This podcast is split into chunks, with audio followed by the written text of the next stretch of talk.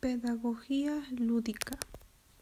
Entendemos por lúdica al adjetivo que designa todo aquello relativo al juego, recreación, ocio, entretenimiento o diversión. Hablemos de la escuela, un espacio para aprender. La escuela está hecha para educar, para aprender a leer y escribir, para aprender a convivir. No da lugar a la expresión delirante de una infancia de movilidad perpetua.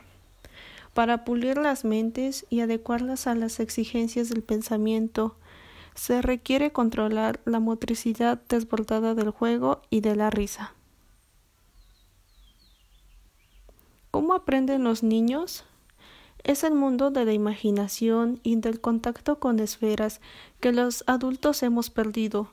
Toda aproximación desde que nos dejamos introducir en el mundo de la realidad. La escuela imaginada. La escuela debe ser el catalizador que promueve la vida en la familia, porque este ambiente familiar y vivido conscientemente facilita los procesos del aprendizaje.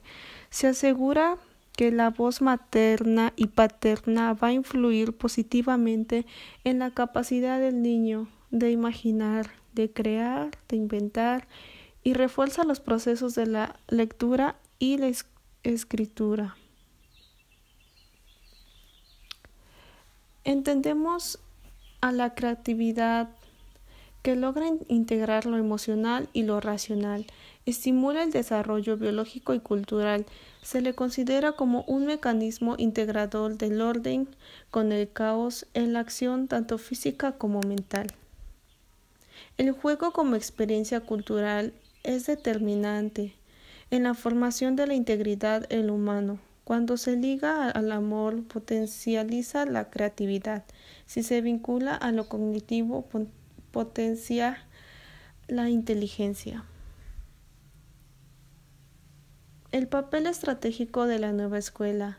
Se dice que será una ventaja de mayor en la educación superior, donde se requiera mayores habilidades para la lectura, la síntesis y la comprensión, y también en los niveles adecuados de la comunicación escrita.